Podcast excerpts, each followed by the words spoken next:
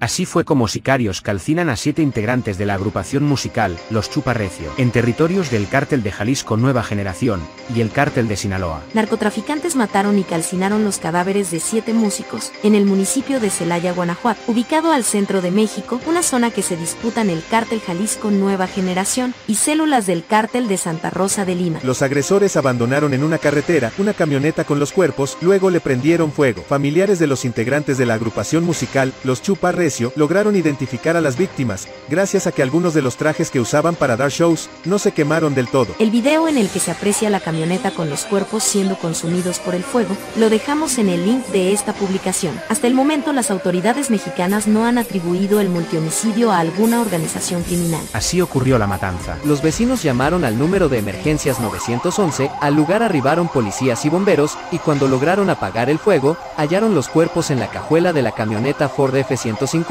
modelo 1987, con placas de Michoacán. Cabe señalar que tenía reporte de robo en ese estado. Horas más tarde y muy cerca del área donde ocurrió la matanza, la policía halló el cuerpo de otra persona baleada. Sin embargo, aún no logra establecer si pertenecía a la misma banda musical, ya que el reporte de desaparecidos solo se refería a siete casos y con este sumarían ocho. Los familiares de las víctimas dijeron a medios mexicanos que el grupo salió de su casa el martes 22 de marzo porque ofrecería un show al sur de Celaya. Desde entonces no volvieron a saber de ellos, les marcaron a sus teléfonos celulares y nunca respondieron. Todavía falta que la Fiscalía de Guanajuato realice las pruebas de ADN para confirmar la identidad de los occisos. Informa desde el estado de Guanajuato, Flavia Dos Santos. Noticias para el blog del narco. Síganos en nuestras redes sociales, Twitter y Facebook, arroba narcoblogger.